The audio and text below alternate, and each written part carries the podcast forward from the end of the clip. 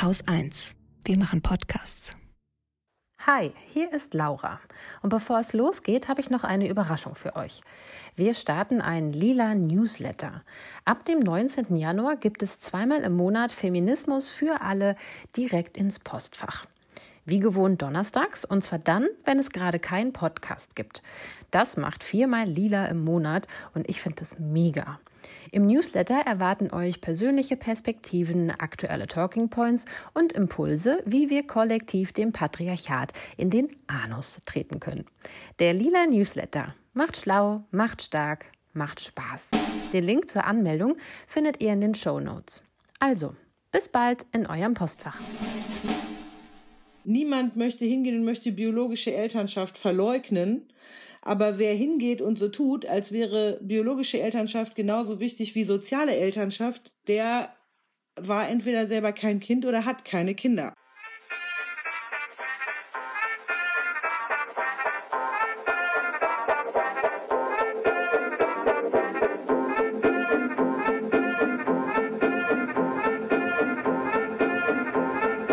Hallo und herzlich willkommen beim Lila Podcast. Heute mit mir, Lena.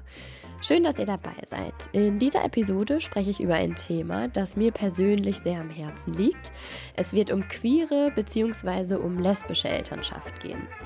Genauer gesagt spreche ich heute über die sogenannte Stiefkindadoption und wieso die aktuelle Gesetzeslage, die die Stiefkindadoption für queere Eltern und für ihre Kinder regelt, diskriminierend ist weil ich selber bis vor ein paar Wochen noch überhaupt nicht so genau wusste, was die sogenannte Stiefkindadoption ist, werde ich dazu gleich erstmal ein paar Worte verlieren. Danach habe ich ein Gespräch mit Yes mitgebracht. Yes ist selber Mutter und mit ihrer Frau in einer eingetragenen Lebenspartnerschaft und sie haben den Prozess der Stiefkindadoption abgebrochen bzw. abbrechen müssen, weil das Ganze einfach zu schmerzhaft und zu diskriminierend war. Im Anschluss an das Gespräch werden wir außerdem Christina Klitsch-Eulenburg hören. Sie ist die Gründerin von No Adoption, einer Initiative, die sich gegen die Stiefkindadoption einsetzt und mit ihrem Anliegen damit bis vors Bundesverfassungsgericht gezogen ist. Okay, wie sieht die rechtliche Lage in Deutschland aus? Was ist die sogenannte Stiefkindadoption? Wenn ein Kind in eine Beziehung von einem Frauenpaar hineingeboren wird, wird nach dem geltenden Abstammungsrecht in Deutschland nur die Geburtsmutter des Kindes zur rechtlichen Mutter. Ihre Partnerin muss das Kind über den Weg der Stiefkindadoption adoptieren, um ebenfalls zum rechtlichen Elternteil dieses Kindes zu werden.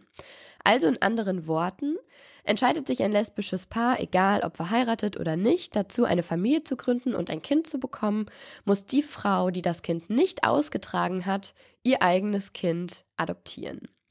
Zur Einordnung, wie das Ganze bei heterosexuellen Eltern geregelt wird, bekommen Mann und Frau ein Kind, die verheiratet sind, wird der Mann automatisch zum rechtlichen Vater des Kindes.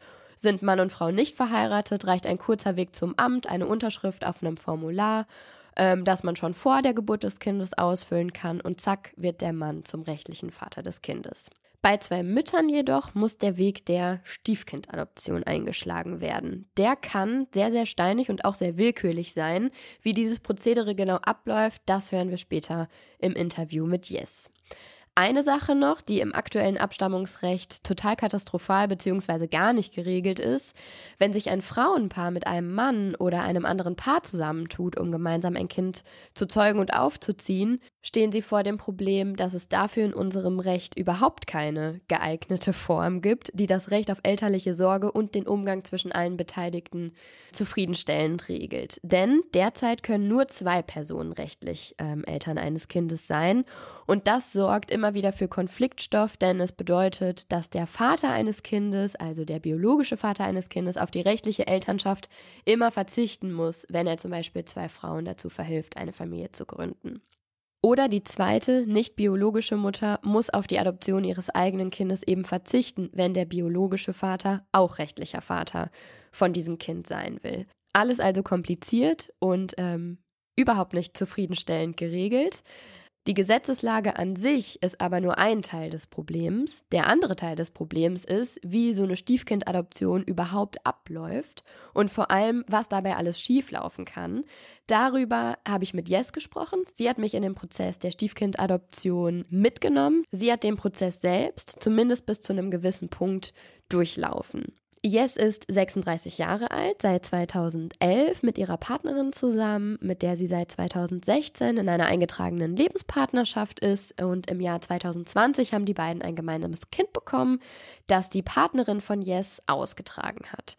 Zum Zeitpunkt des Interviews war Jess außerdem schwanger, also Kind Nummer zwei der kleinen Familie war unterwegs und müsste jetzt jeden Moment das Licht der Welt erblicken. Ich habe mit Jess darüber gesprochen, wie der Prozess der Stiefkindadoption in ihrem Fall abgelaufen ist und wieso und zu welchem Zeitpunkt sie dieses Verfahren abgebrochen hat. Also rechtlich gesehen bin ich mit meinem Kind, habe ich nichts zu tun. Also meine Partnerin ist äh, vor dem Gesetz alleinerziehend. Ich bezahle ähm, bei meiner Krankenversicherung die äh, höheren Beiträge für Kinderlose. Ich äh, werde als kinderlos versteuert. Also überall, wo es mir zum Nachteil gereicht, bin ich kinderlos. Und da, wo aber praktisch es dem Staat was nützt, dass wir hier in einer Bedarfsgemeinschaft leben, werde ich schon in die Pflicht genommen. Also ich darf schon für meine Frau und das Kind auch Unterhalt bezahlen. Ach so.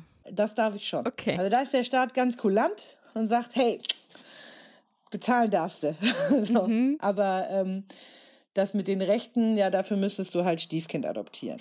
Nur noch mal, um das auf den Punkt zu bringen. Also die Situation ist ja die, dass deine Frau und du, ihr habt euch überlegt, eine Familie zu gründen. Ihr wollt ein gemeinsames Kind bekommen und es gibt keine Möglichkeit für dich als ähm, nicht gebärende Person in dem Zusammenhang die Elternschaft gesetzlich anerkennen zu lassen, außer über die Stiefkindadoption. Obwohl es ja nicht um dein Stiefkind geht, sondern um dein Kind.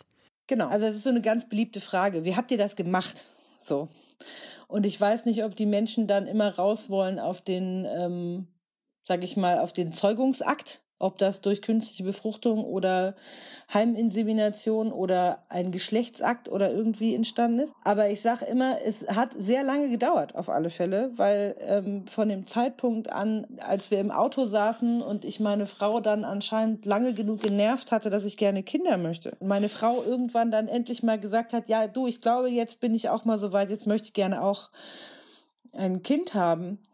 Von dem Zeitpunkt bis wir schwanger geworden sind, sind vier Jahre vergangen.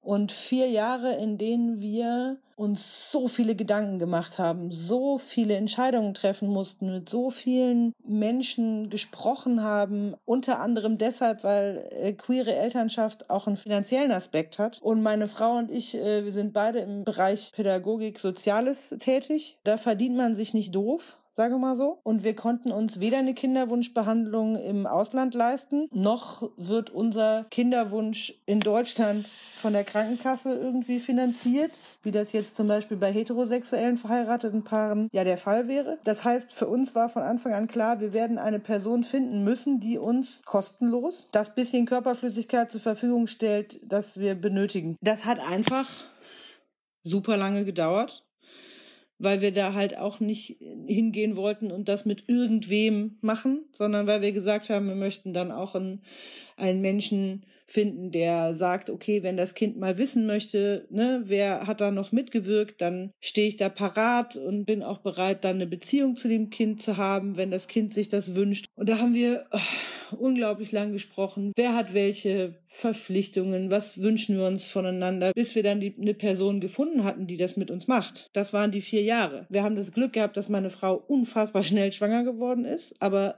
das hätte noch viel länger dauern können. Andere Freundinnen von uns haben 20.000 Euro für eine Kinderwunschbehandlung im Ausland ausgegeben, äh, die erfolglos verlaufen ist. Und deswegen sind für mich unsere Kinder sind Ultrawunschkinder. Weil ihr echt alles dafür getan habt, ne? Alles. Und wirklich, und das ist so für mich so eine ganz krasse, so ein ganz krasses Gefühl von Unverständnis und fehlender Wertschätzung auch von Seiten der äh, Politik. Wenn ich mir überlege, manche Menschen müssen nur, nur in Anführungsstrichen aufs Amt gehen, haben ein halbstündiges Informationsgespräch, unterschreiben einen Zettel und haben damit eine Vaterschaft anerkannt. So ist es bei heterosexuellen Paaren, die nicht verheiratet sind. Genau. Eigentlich hatte ich vor zu adoptieren. Ich habe am Anfang gesagt, ich mache das. Und mir wurde dann gesagt, ich solle mich so früh wie möglich darum kümmern, dass halt der Prozess in Gang kommt. Ich solle auch ruhig schon vor der Geburt mal auf der Adoptionsstelle anrufen. Und dann habe ich das getan und hatte eine Person am Telefon, die dann gesagt hat, ja, das wäre ja kein Problem, ich könnte das ja machen, das Kind adoptieren. Ähm, ich solle mich dann melden sechs Monate nach der Geburt. Dann habe ich gesagt, hä, Moment, wieso denn sechs Monate nach der Geburt? Also mir wurde gesagt, von manchen Leuten habe ich gehört, acht Wochen vor der Geburt, von anderen Leuten habe ich gehört, acht Wochen nach der Geburt. Jetzt sagen sie mir ein halbes Jahr nach der Geburt. Was stimmt denn jetzt? Und dann war die Antwort, ja, also wir wir handhaben das so, dass sie ein halbes Jahr nach der Geburt anfangen können mit dem, mit dem Prozess, der übrigens im Schnitt 12 bis 18 Monate dauert, bis er fertig ist. Ah, super. Das heißt, in dieser Zeit ähm, hat das Kind sowieso nicht zwei äh, rechtlich anerkannte Eltern. Korrekt. Also wenn, de, wenn der leiblichen Mutter, so nenne ich das jetzt mal, äh, was passiert in der Zeit, dann da macht man da nichts. Ja, da, da könnte man, da würde jetzt wahrscheinlich wieder irgendjemand kommen und sagen, ja, aber da, da gibt es ja ein laufendes Verfahren und da würde der Staat ja zumindest schon mal sehen können, dass da praktisch Sachen in die Wege geleitet worden sind. Da wird ja dann keiner hingehen und dir das Kind wegnehmen. So, also ne? Weiß man aber auch nicht. Genau, also es ist, ich habe angerufen, ich habe gesagt, hier, ich möchte gerne mein Kind adoptieren und wenn man das laut ausspricht, jedes Mal, wenn ich das laut ausspreche, komme ich mir auch so bescheuert vor. Ich möchte mein Kind adoptieren, so. Also, ähm, und dann wurde mir gesagt, ja, es müsse ja, also ich solle deswegen mich sechs Monate nach der Geburt melden, weil ja erstmal zwischen mir und dem Kind ein Eltern-Kind-Verhältnis entstehen müsste. Und, und wenn das dann, wenn das praktisch entstanden ist, wenn das Kind und ich uns aneinander gewöhnt haben und ich mir dann immer noch sicher bin, dass ich das wirklich adoptieren möchte, so nach dem Motto, dann könnte ich kommen und könnte dann den, dann könnte man den Prozess anfangen. Da stand ich, das weiß ich noch, habe ich gedacht, so diesen Anruf machst du jetzt hier so gerade schnell mal, während du gerade noch andere Sachen machst, stand ich mitten in Bergisch Gladbach auf dem Parkplatz mit dem Handy am Ohr und habe instant angefangen zu weinen, weil ich einfach gedacht habe, so, was sagst du denn da gerade? Was sagst du da gerade, dass zwischen mir und meinem Kind erst noch ein Eltern-Kind-Verhältnis entstehen müsste? So. Also das war, wie gesagt, wenige Wochen vor der Geburt unseres Kindes und ich war sowas von Elternteil. Also da hatte ich schon einen Wickeltisch gebaut, ein Bett gebaut. Da hatte ich schon Babyklamotten besorgt und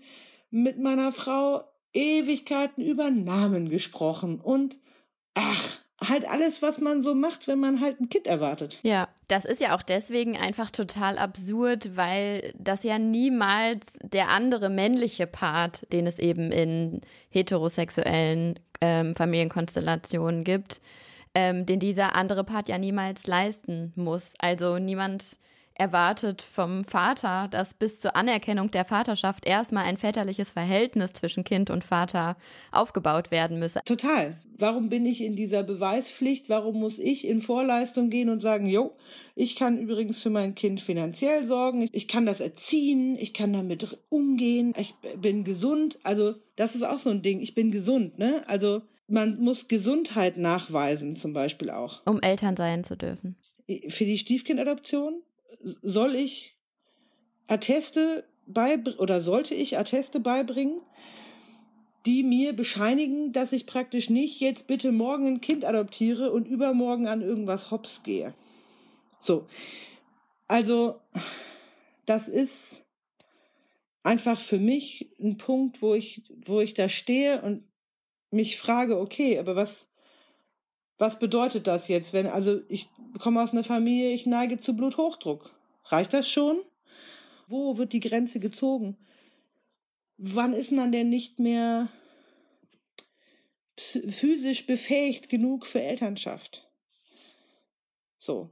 Du wirst zu Hause besucht, es kommt jemand und guckt sich deine Wohnung an, ob ob da auch, äh, ob das auch ein geeignetes Umfeld ist für das Kind. Jetzt hast du gerade auch gesagt, ähm, dass, ähm, dass du auch gehört hast von anderen Paaren, dass man das schon vor der Geburt oder acht Wochen nach der Geburt, dir wurden jetzt sechs Monate nach der Geburt gesagt. Also das klingt alles, als würde es überhaupt kein richtiges standardisiertes Verfahren dazu geben. Also ähm, wie ist denn jetzt dieser Prozess?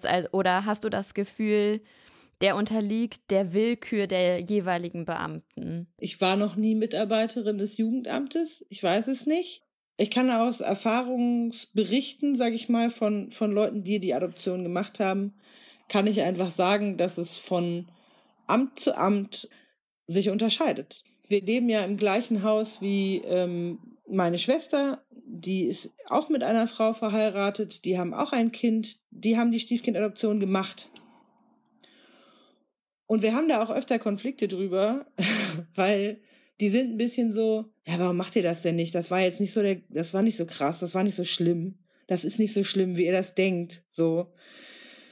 Ähm, aber die hatten auch Glück. Die hatten ein relativ kurzes und auch ähm, wenig, äh, sag ich mal, wenig erschwertes Verfahren. Freundinnen von uns in, äh, in Köln, die haben die Stiefkindadoption gemacht und es hat ziemlich lange gedauert und war für beide eine sehr belastende Erfahrung.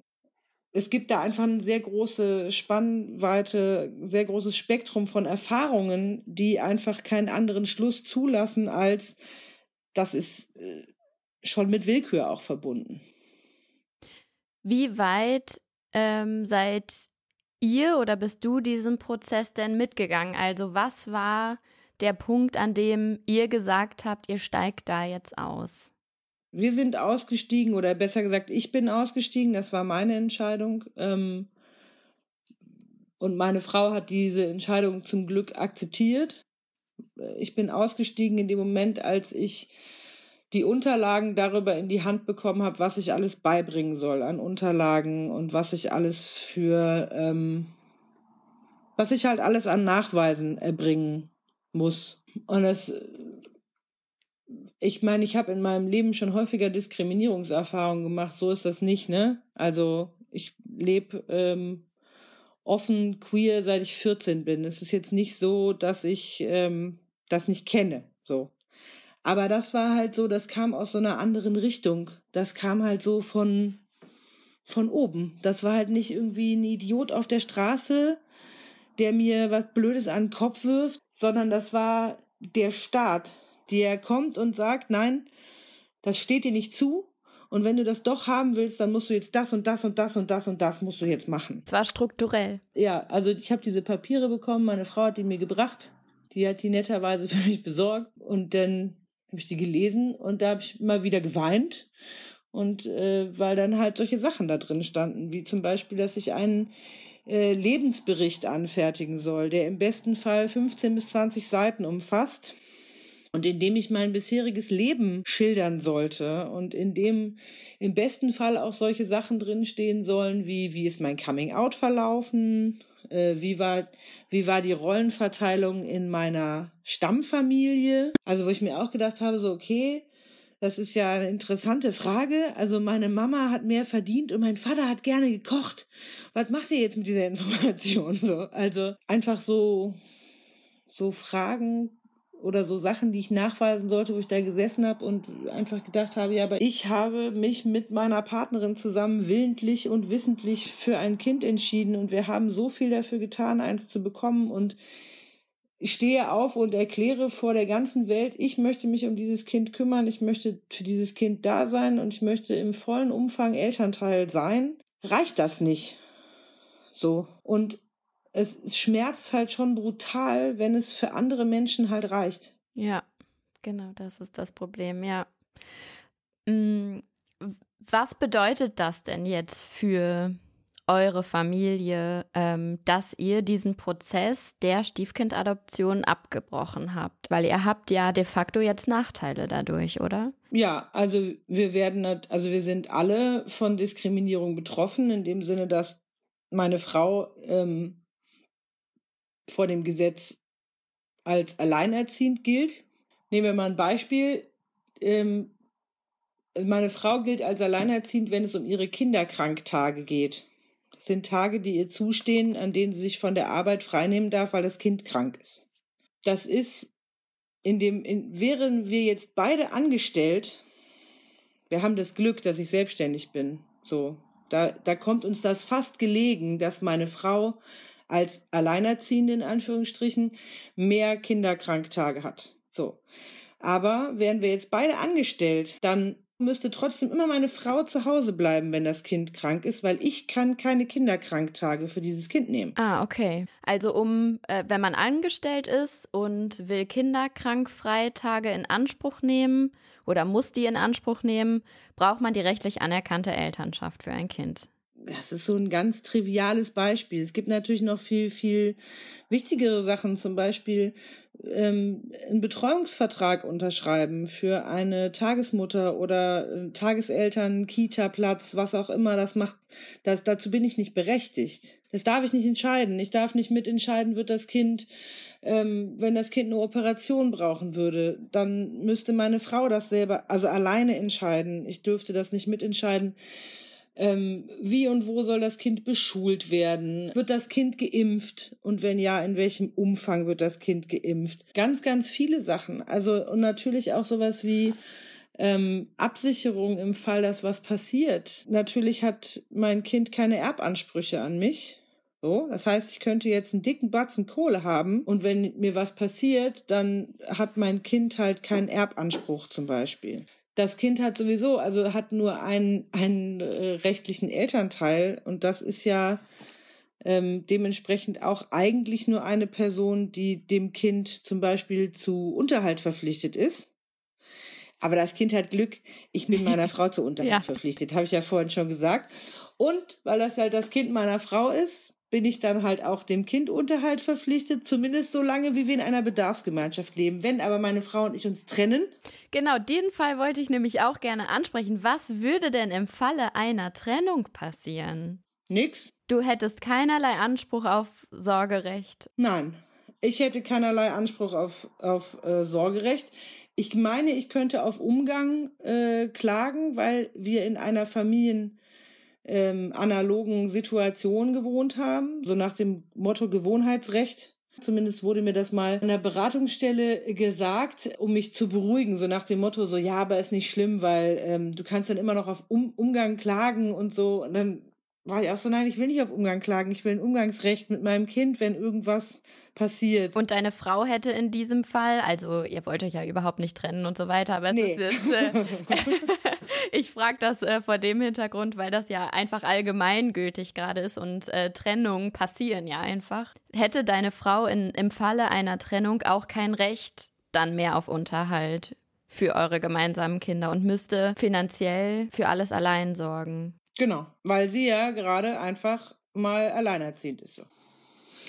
Und das Großartige ist, der Staat will ja eigentlich, also will ja schon eigentlich, weil meine Frau im Krankenhaus gibt es den tollen Service, dass man direkt auf der Entbindungsstation ein paar Formulare ausfüllt und dann gehen die direkt von da ans Standesamt. Also da muss man da nicht selber hinlaufen. Ähm, und wir haben dann auf die Zustellung einer Geburtsurkunde gewartet und meine Frau hat mich damals in der Anmeldung einfach ganz frech bei Vater meinen Namen reingeschrieben. Super. Äh, hat natürlich leider nicht funktioniert. Das heißt, unser Kind hat eine Geburtsurkunde, wo Mutter drinne steht, meine Frau als Mutter und Vater unbekannt. Meine Frau bekam dann ein paar Wochen nach der Geburt einen Anruf vom Jugendamt, wo eine Mitarbeiterin des Jugendamtes meiner Frau in dem Telefonat ähm, nahegelegt hat, sie richtiggehend bearbeitet hat, sie solle sich doch wirklich noch mal ganz genau überlegen, ob sie den Vater nicht bekannt geben möchte. Weil das Kind hätte ja ein Recht auf einen Vater, auf einen zweiten, auf einen zweiten Elternteil so. Und meine Frau so, ja, das, äh, da haben Sie recht. Ähm, es gibt eine Person, die würde gerne äh, den, den Part übernehmen, zweites Elternteil zu sein äh, kann ich Ihnen die, den Namen und die Adresse von geben, ist meine Frau. So. Und die vom Jugendamt, die Mitarbeiterin, so, ja, nee, das äh, geht ja nicht. Und ähm, aber der Vater, Sie können doch den Vater bekannt geben. Meine Frau so, nein, es gibt ja keinen Vater. Weil wir, wir müssen da unterscheiden ja zwischen biologischer Elternschaft und sozialer Elternschaft. Und äh, niemand möchte hingehen und möchte biologische Elternschaft verleugnen. Aber wer hingeht und so tut, als wäre biologische Elternschaft genauso wichtig wie soziale Elternschaft, der war entweder selber kein Kind oder hat keine Kinder. Ja, da braucht man wirklich nur eine Sekunde drüber nachdenken. Also auch wenn man keine Kinder hat. Dann hat die gesagt, ja, aber das Kind, dem Kind stehen ja Sachen zu. Äh, äh, Erbansprüche zum Beispiel. Nicht nur an den Vater, sondern auch an der Familie des Vaters. Also die Großeltern auch und so. Und meine Frau wieder, ja, gar kein Problem. Meine Frau möchte gerne dem Kind Erbansprüche einräumen und die Familie meiner Frau hat auch überhaupt kein Problem, von dem Kind mal beerbt zu werden. überhaupt kein, kein Problem. Also meine Frau ist ein sehr, sehr ausgeglichener Mensch und die ist, nee, die, die, dieses Telefonat hat es geschafft, sie wirklich fuchsig zu machen, weil sie halt echt gesagt hat, also die Person am anderen Ende wollte es auch einfach nicht verstehen, ne? Und wollte auch einfach nicht akzeptieren, dass bei uns das einfach dass wir als Familien so nicht funktionieren und dass die Person, die so nett war, uns zu helfen, dabei ein Kind zu bekommen, halt auch eine Person ist, die sagt, hey, übrigens, ich gönne euch von Herzen ein Kind. Ich möchte überhaupt gar keine Kinder haben und auch gar kein Vater sein. Aber ich finde, wenn zwei Leute ein Kind haben sollten, dann ihr, so seine Worte. Äh, und deswegen möchte ich euch helfen. So. Aber das war von vornherein ganz, ganz wichtig für ihn auch zu sagen, ey, aber damit habe ich wirklich rechtlich überhaupt nichts zu tun, ne? Ja, warum auch? Es gibt ja Eltern. genau, das ja. Kind hat ja auch zwei Eltern. Und jetzt das, das zweite Kind, das wir bekommen, das, da hat uns ein anderer Mensch geholfen. Und dieser andere Mensch, der lebt zum Beispiel auch in einer homosexuellen Partnerschaft. Für den ist das nochmal eine andere Nummer. Und der ist ja zum Beispiel in einer Situation, für den ist ja Elternschaft, also der ist ja nochmal eine Nummer diskriminierter als wir praktisch quasi, weil ähm, der hat ja noch nicht mal die Möglichkeit irgendwie zu sagen, ja, aber mein Partner hat das ja geboren und ich adoptiere das jetzt, sondern da ist einfach so direkt klar, ja, die können halt nur adoptieren und fertig.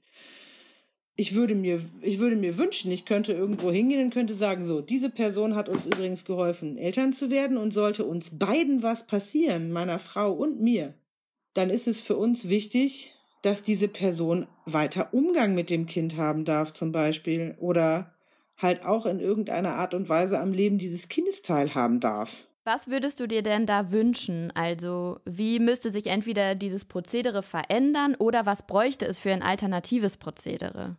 Ich denke mir halt, es steht ja eigentlich im Gesetzestext drinne, dass das, das Wohl des Kindes steht ja im, im Mittelpunkt. Und natürlich ist es auch so, ähm, das Wohl des Kindes ist auch immer so ein bisschen ans Wohl der Eltern ja auch geknüpft. Und ähm, ich kann auf alle Fälle sagen, dass es einem, dass es meiner Meinung nach einem Kind auch nicht gut tut, wenn die Eltern sich einem diskriminierenden Prozess unterwerfen müssen, nur um die rechtlich anerkannten Eltern des Kindes zu sein. Und ja, ich würde mir als erstes mal wünschen, dass sich der deutsche Staat die Mühe geben würde, bei immerhin über 10.000 Kindern in Deutschland, die in Regenbogenfamilien aufwachsen, einen eigenen Gesetzestext mal zu formulieren und eine ein Verfahren zu schaffen, das auf diesen Fall zutrifft.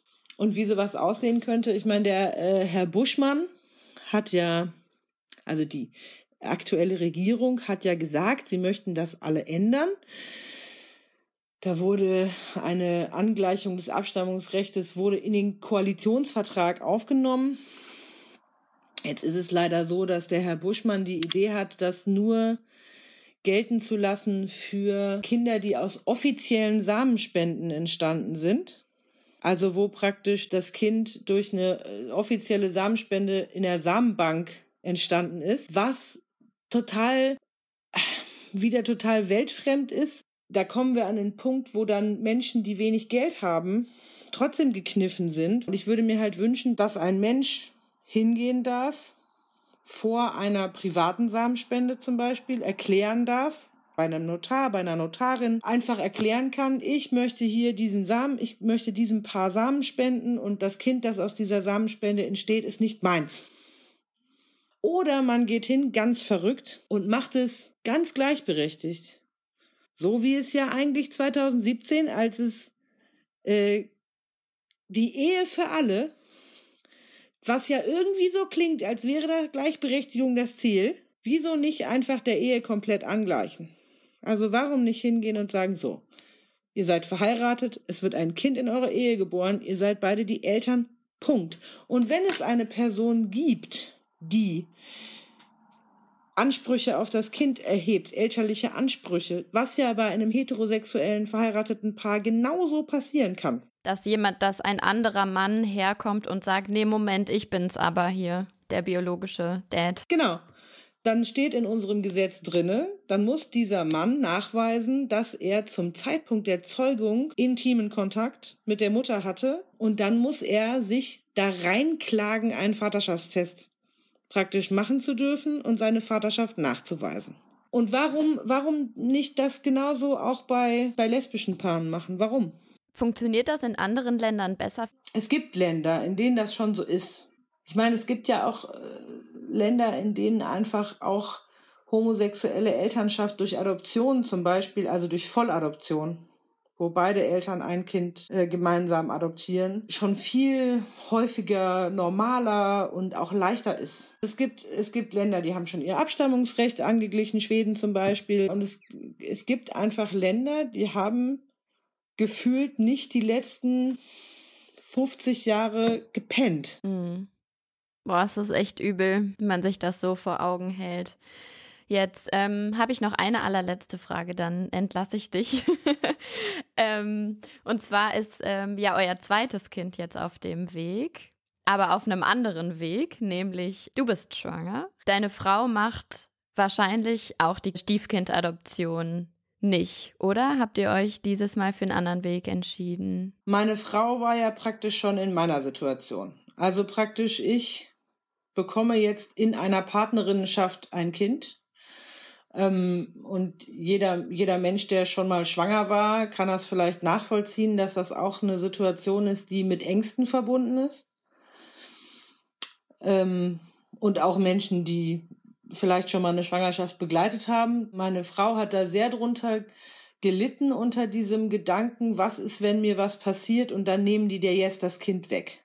Also ich mache mir diese Sorge nicht so stark, weil ich tatsächlich denke, dass wir leben jetzt schon seit zwei, fast zweieinhalb Jahren mit einem Kind in einer in der häuslichen Gemeinschaft. Und da wäre ja jetzt, der Staat würde jetzt nicht nur hingehen und würde praktisch meiner Frau das Kind, sondern auch meinem, meinem erstgeborenen Kind das Geschwisterkind wegnehmen, nachdem wir ja schon praktisch zweieinhalb Jahre lang demonstriert haben, dass wir eine Familie sind. Also ich habe nicht so stark diese Angst von, wenn mir jetzt was passiert, dann nehmen die der Rosi das Kind weg. Rosi ist trotzdem immer noch äh, an einem Punkt, wo sie sagt, sie weiß es nicht genau, ob sie die Stiefkindadoption machen möchte oder nicht. Unter anderem auch, weil wir von Menschen auch, ich sag mal, Druck bekommen. Ne? Also es ist ja nicht so, dass es, dass alle Leute das immer sofort verstehen, wenn wir sagen, wir möchten das nicht machen, weil wir das als diskriminierend empfinden oder weil wir das, ähm, weil wir das äh, auf gut Deutsch gesagt einfach scheiße finden, dass, äh, dass da so mit uns umgegangen wird. Also es gibt durchaus Menschen, die uns praktisch sagen, ja, ihr enthaltet euren Kindern ja was vor. Also wenn ihr einfach bloß diese Stiefkindadoption machen würdet, dann hätten die Kinder ja alles, was sie brauchen. So. Und das ist eine Sache, die, die auch wieder massiv verletzend ist. Ne? Also ich fühle mich nicht nur massiv verletzt durch den Staat, der sagt, äh, deine Elternschaft ist übrigens nicht so viel wert wie die von anderen. Und auf der anderen Seite kommen Leute und sagen, jetzt stell dich nicht so an und mach diese Stiefkindadoption, dann ist doch gut. Also ich kenne auch kenne auch kaum ein Paar, das sagt, äh, Stiefkindadoption hat keine Spuren bei ihnen hinterlassen. Lieben, lieben Dank, äh, Jess, dass du deine, eure Geschichte mit uns geteilt hast. Vielen Dank, dass ich die äh, Gelegenheit bekommen habe zu erzählen. So, die Stiefkindadoption. Ich fasse zusammen. Eine ganz schön veralterte und unpassende Gesetzeslage. Lesbische Mütter und vor allem auch ihre Kinder müssen das Ganze jetzt ausbaden. Die Stiefkindadoption betrifft natürlich nicht nur Jess und ihre Familie, sondern sehr, sehr viele Familien in Deutschland. Jess hat mir in dem Zusammenhang von einer Initiative erzählt, die sich dagegen seit äh, einigen Jahren einsetzen und mit ihrer Klage gegen das aktuelle Abstammungsgesetz bis vor das Bundesverfassungsgericht gezogen sind. Ich habe mit Christina Klitsch-Eulenburg gesprochen, die die Initiative gegründet hat. Sie selbst ist Juristin und hat mit ihrer Frau zwei Kinder. Ich habe mit ihr darüber gesprochen, was die Ziele von No Adoption, so heißt die Initiative genau sind, und wie die Chancen auf Änderung dieses Gesetzes stehen. Wir kämpfen für eine Reform des Abstammungsrechts. Das ist im deutschen Recht die äh, Weise, wie rechtlich einem Kind äh, Elternteile zugewiesen werden. Das ist im bürgerlichen Gesetzbuch BGB geregelt und es gibt dort ähm, ein bis zwei Elternstellen, die zu vergeben sind. Momentan werden die bezeichnet als Mutter und Vater, aber man kann auch einfach Elternteile ja dazu sagen. Und die erste äh, Elternstelle, wie wir das jetzt nennen, ist also die Person, im Gesetz steht die Frau, die das Kind zur Welt gebracht hat und die zweite Person kann Elternteil werden, entweder dadurch, dass sie äh, mit der Person, die das Kind zur Welt gebracht hat, verheiratet ist oder die Vaterschaft, wir sagen die Elternschaft, anerkennt oder auf einem gerichtlichen Weg. Diese automatische kind, Eltern-Kind-Zuordnung, die bei der Geburt stattfindet rechtlich, basiert in keiner Weise auf irgendeiner genetischen Verbindung. Es ist derzeit nicht vorgesehen im deutschen Recht, dass die zweite Elternstelle von einer Person besetzt wird, die nicht einen männlichen Geschlechtseintrag hat. Das bedeutet, dass ich als Frau, Person in unserer Beziehung, die das Kind nicht zur Welt gebracht hat, bin rechtlich kein Elternteil ab Geburt. Und das wollen wir ändern. Und natürlich nicht nur für unsere Konstellation ändern, sondern auch andere Problempunkte, die damit verbunden sind, zum Beispiel auf der ersten Elternstelle ähm, Transpersonen mit einzubeziehen oder Interpersonen einzubeziehen ähm, und äh, auf der zweiten Elternstelle eben dafür zu sorgen, dass nicht bloß nicht nur Personen mit einem männlichen Geschlechtseintrag das bekommen können, sondern eben alle völlig unabhängig vom Geschlechtseintrag. Und das ist unser Ziel und das versuchen wir auf verschiedenen Wegen zu erreichen. Angefangen haben wir mit einer äh, strategischen Prozessführung. Ich war mal äh, fast zehn Jahre Rechtsanwältin in Berlin, bin also Juristin und ähm, habe deswegen nach einer Möglichkeit gesucht, das auf rechtlichem Weg zu versuchen, die Reform anzuschieben, damals noch unter der alten Regierung in 2020 und habe dann also recherchiert, was man für Möglichkeiten hat, ähm, das anzugehen und bin total schnell auf Lucy Chibut gestoßen, die bei der Kanzlei Raue arbeitet und die da bereits einen Fall vertrat, womit sie an die Öffentlichkeit gegangen ist, beziehungsweise die Familie an die Öffentlichkeit gegangen ist, zum Glück. Dann konnte ich mich also direkt dorthin wenden, habe mit ihr telefoniert. Die hat gesagt, ja klar, wir können das auch machen, was sie da machen, äh, nämlich äh, einen gerichtlichen Antrag zu stellen, umgangssprachlich formuliert, dass ich Mutter meines eigenen Kindes bin, äh, wie ich das formulieren würde oder wir das sehen. Und ähm, dann habe ich gesagt, ja, auf jeden Fall wollen wir das machen, aber es ist ja vielleicht sinnvoll, da auch noch andere Paare mit reinzunehmen. Äh, gar nicht um eine Klagewelle zu verursachen, sondern um möglichst viele Konstellationen abzubilden und auch ein bisschen mehr Kraft äh, in die ganze Geschichte reinzubringen. Und dann haben sich sehr schnell einige gefunden, die das gerne mit uns mitgemacht haben. Und seither laufen die Verfahren und keins davon oder wenige davon, sagen wir mal, sind bisher auch schon beendet.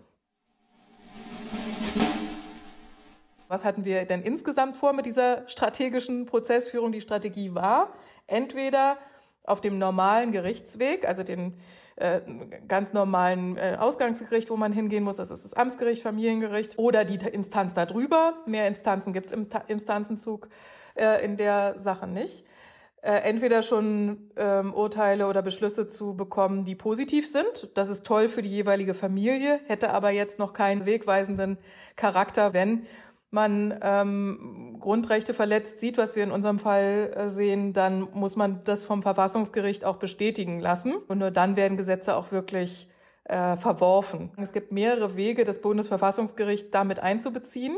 Der eine, den man selbst kontrollieren kann, ist eben den, wenn man am Instanzenzug am Ende ist, also keine normalen Rechtsmittel mehr, ordentlichen Rechtsmittel mehr zur Verfügung hat, dann kann man mit der äh, Ansicht, dass man Grundrechte verletzt sieht, vor das Bundes Bundesverfassungsgericht gehen. Und das kennen die meisten, das ist die Verfassungsbeschwerde. Und damit haben wir gerechnet. Das ist aber gar nicht passiert. Das ist was viel, viel ähm, krasseres passiert, was ich, also was in der Juristerei sicher, jeder äh, Studentin bekannt ist, aber in der Praxis wirklich ganz selten nur passiert. Und zwar, ähm, das heißt konkretes Normkontrollverfahren. Das heißt, wenn äh, ein Gericht der Überzeugung ist, dass eine Norm im normalen Recht verfassungswidrig ist, dann legt es dem Bundesverfassungsgericht diesen Fall direkt vor.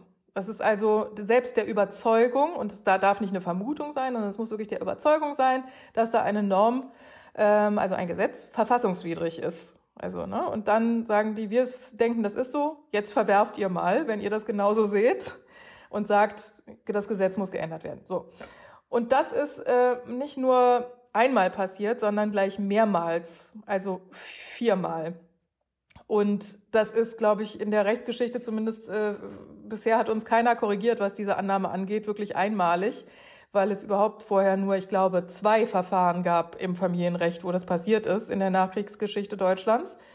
Also das ist ein ganz erheblicher äh, Zwischenerfolg, weil die Gerichte, vier verschiedene Gerichte, ne, also in anderen verschiedenen Bundesländern der Ansicht sind, dass das Abstammungsrecht tatsächlich verfassungswidrig ist. Das ist ein sehr, sehr deutliches Zeichen. Ne? Das letzte Verfahren ist jetzt dazugekommen, ähm, weil die Familie dort eine äh, von den Startfamilien von Adoption ähm, selbst Verfassungsbeschwerde erhoben hat. Was passiert da jetzt gerade? Ehrlicherweise ist da bisher noch nicht viel passiert beim Bundesverfassungsgericht. Es liegt also seitdem diese Verfahren liegen dort alle und sind nicht entschieden. Man kann da nur spekulieren, wieso das jetzt so ist ne, und wie lange so eine Verfahren dann dauern. Und ähm, es ist zu, zu, vermuten gewesen, zumindest bisher, dass der neue Gesetzgeber, wenn man das so sagen will, vor zumindest signalisiert hat, dass äh, beim Abstammungsrecht tatsächlich was passieren soll, also er das ändern möchte. Aber bisher ist es bei dieser Versprechung geblieben und noch nichts weiter passiert, sodass wir jetzt also versuchen mit diesen Verfahren, da kann man jetzt nicht mehr viel machen an den Verfahren. Wir haben da alles reingegeben, was reinzugeben war, sehr erfolgreich. Aber da kann man jetzt nur noch mal überlegen, ob man noch mal andere Verfahren dazu nimmt oder irgendwie. Aber da ist das jetzt so quasi der Status quo und wir sind also seit einiger Zeit auch schon auf anderen Wegen unterwegs, um zu versuchen, da andere Ansatzpunkte zu finden, das, die Reform zu knacken sozusagen, dass sie jetzt endlich mal passiert. Wir warten entweder darauf, dass äh, die Gesetzgebung tätig wird. Das ist ja eigentlich, wie es laufen soll. Eigentlich soll es ja so sein, dass die Gesetzgebung für ihre Bürger nicht verfassungswidrige Gesetze macht. Im besten Fall, das ist ja der Mindeststandard, finde ich, und im besten Fall sogar gute Gesetze. Die Probleme, die da sind, die ähm, sind einmal, dass es nicht in allen Konstellationen eine ganz einheitliche Ansicht dazu gibt, was jetzt davon geändert werden soll. Es gibt ja nicht nur queere Familien, die in äh, Zweierkonstellationen leben, sondern auch Mehrelternschaften, die dringend geregelt werden müssen, weil es diese Familien ja gibt. Ob der Gesetzgeber oder der Durchschnittsbürger oder sonst irgendwer das will oder nicht, die gibt es ja. Und ähm, dafür müssen natürlich auch vernünftige Regelungen getroffen werden. Und das ist was, worüber wohl noch diskutiert werden muss. Deswegen ist es schwierig, ähm, da auf einen gemeinsamen Nenner zu kommen, der nicht zu klein ist, damit queere Familien in ihrer Gesamtheit auch abgebildet werden. Und dafür alle Kinder, um die es ja in erster Linie geht, es geht ja darum, die Kinder vernünftig abzusichern. Ne? Wir sind am Ende der Sendung angekommen. Lieben Dank an unsere InterviewpartnerInnen Yes, die ihre persönliche Geschichte mit uns geteilt hat, und Christina Klitsch-Eulenburg von der Initiative No Adoption. Ich habe wie immer viel gelernt. Ich hoffe, ihr auch.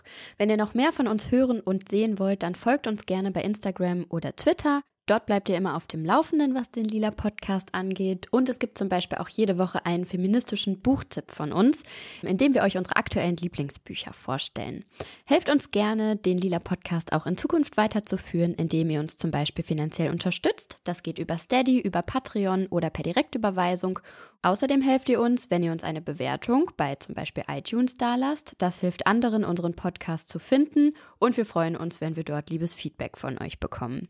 Ein wichtiger Hinweis noch, es gibt Lila Podcast Merch, zum Beispiel T-Shirts, Pullis, Beutel und vieles mehr. Der Lila Podcast ist eine Produktion von Haus 1. Am Mikrofon heute war Lena Sindermann. Schnitt und Sounddesign sind von Katharina Alexander.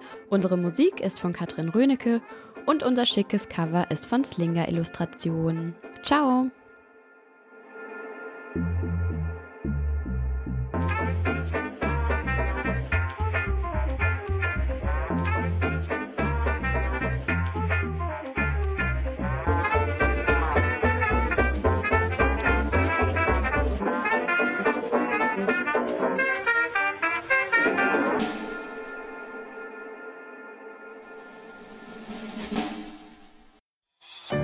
Eine Produktion von Haus 1.